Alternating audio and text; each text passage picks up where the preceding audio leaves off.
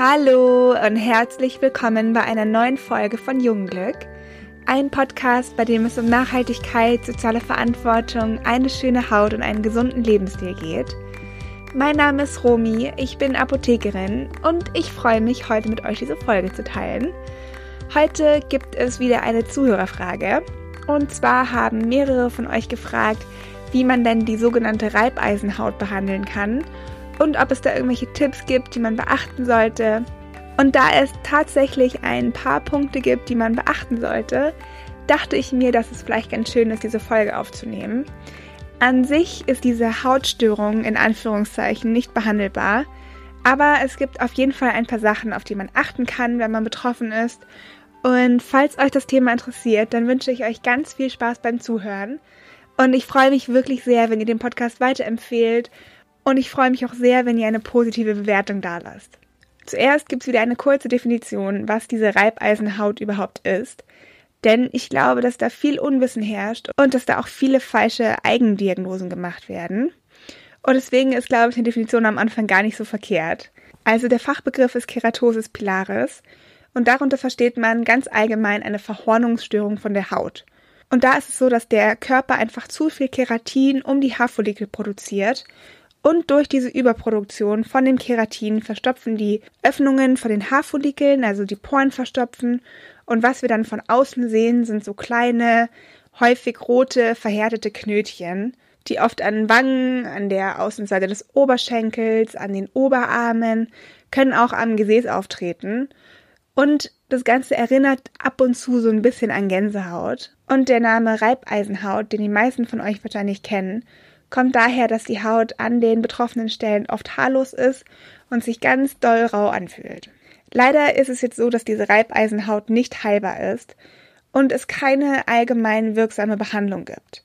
Es gibt auch leider erst sehr, sehr wenige Studien und man kann da einfach nicht ganz eindeutig sagen, das hilft und damit ist die Krankheit heilbar, damit ist sie in den Griff zu bekommen, das gibt's einfach nicht. Aber es kann natürlich sein, und das tritt auch gar nicht so selten auf, dass diese Störung im Laufe der Jahre einfach von ganz allein verschwindet. Aber es gibt trotzdem ein paar Sachen, die aus medizinischer Sicht auf jeden Fall sinnvoll sind. Und der erste Punkt ist wie so oft die richtige Reinigung.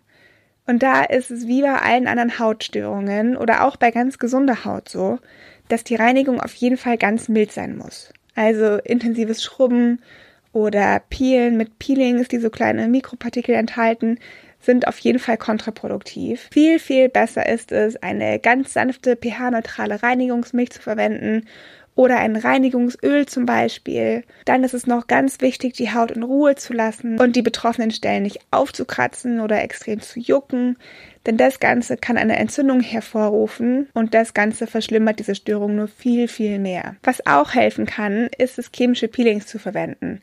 Also Produkte mit Alpha-Hydroxysäuren wie der Glykolsäure und Beta-Hydroxysäuren wie die Salicylsäure. Und das erkennt ihr am einfachsten daran, dass auf solchen Produkten ganz groß AHA oder BHA steht. Und diese Säuren sorgen dann dafür, dass die Poren von den abgestorbenen Hautzellen befreit werden und die Poren auch so richtig durchgepustet und so richtig gereinigt werden. Und wenn man das so zwei bis dreimal in der Woche abends anwendet, über Nacht einwirken lässt, kann es auf jeden Fall einen positiven Effekt erzielen.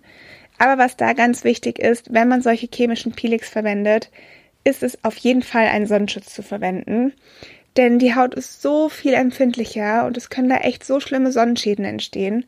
Und von daher, wenn ihr solche Produkte verwendet, immer, immer, immer einen Sonnenschutz verwenden. Was auch ganz wichtig ist, ist die Haut mit Feuchtigkeit zu versorgen. Und da sind Produkte gut, die zum Beispiel Urea enthalten. Da auch gerne Produkte, die etwas höher konzentriert sind. Da gibt's ganz viele tolle Cremes in der Apotheke und da kann man sich auf jeden Fall auch super gut beraten lassen. Und ansonsten ist Aloe Vera Gel total toll, weil die einfach super schön kühlen und deswegen ganz angenehm auf der Haut sind, versorgen die Haut natürlich auch mit Feuchtigkeit und haben zusätzlich noch eine heilende Wirkung. Und was auch gut ist, sind Produkte mit Hyaluronsäure, denn das ist einfach der Wirkstoff, der die Haut super gut mit Feuchtigkeit versorgt, super viel Feuchtigkeit spendet und ist natürlich super, wenn man bei der Hautstörung dafür sorgt, dass die Haut nochmal so eine extra Portion Feuchtigkeit bekommt. Das hört sich jetzt vielleicht danach an, dass man gar nicht so wahnsinnig viel machen kann, aber diese Kleinigkeiten können schon so viel bewirken. Also es ist super wichtig, die Haut ganz sanft und ganz mild zu reinigen. Dann kann man zwei bis dreimal pro Woche ein AHA und oder ein BHA-Peeling verwenden. Und das natürlich, wie schon gesagt, immer in Kombination mit einem Sonnenschutz. Und dann ist es noch ganz wichtig, die Haut mit viel Feuchtigkeit zu versorgen. Genau, mehr kann man gar nicht machen. Wenn ihr noch Fragen dazu habt, dann schreibt uns super gerne eine Mail oder lasst uns einen Kommentar bei Instagram da. Nehmt auch sehr, sehr gerne Kontakt mit uns auf, wenn ihr Wünsche habt, welche Themen wir hier ansprechen sollten oder wenn ihr irgendwelche Fragen habt, die wir im Podcast beantworten können. Gebt uns auch immer gerne Feedback. Schaut auf unserer Homepage vorbei. Ich habe alles unten in den Show Notes verlinkt. Lasst uns auch sehr, sehr gerne eine Bewertung da, damit wir mehr Menschen erreichen können. Und auch ich würde mich riesig über Feedback freuen, wie euch die Folge gefallen hat, was ihr mitnehmen konntet. Freue mich auf nächste Woche und wünsche euch ein schönes Wochenende. Tschüss!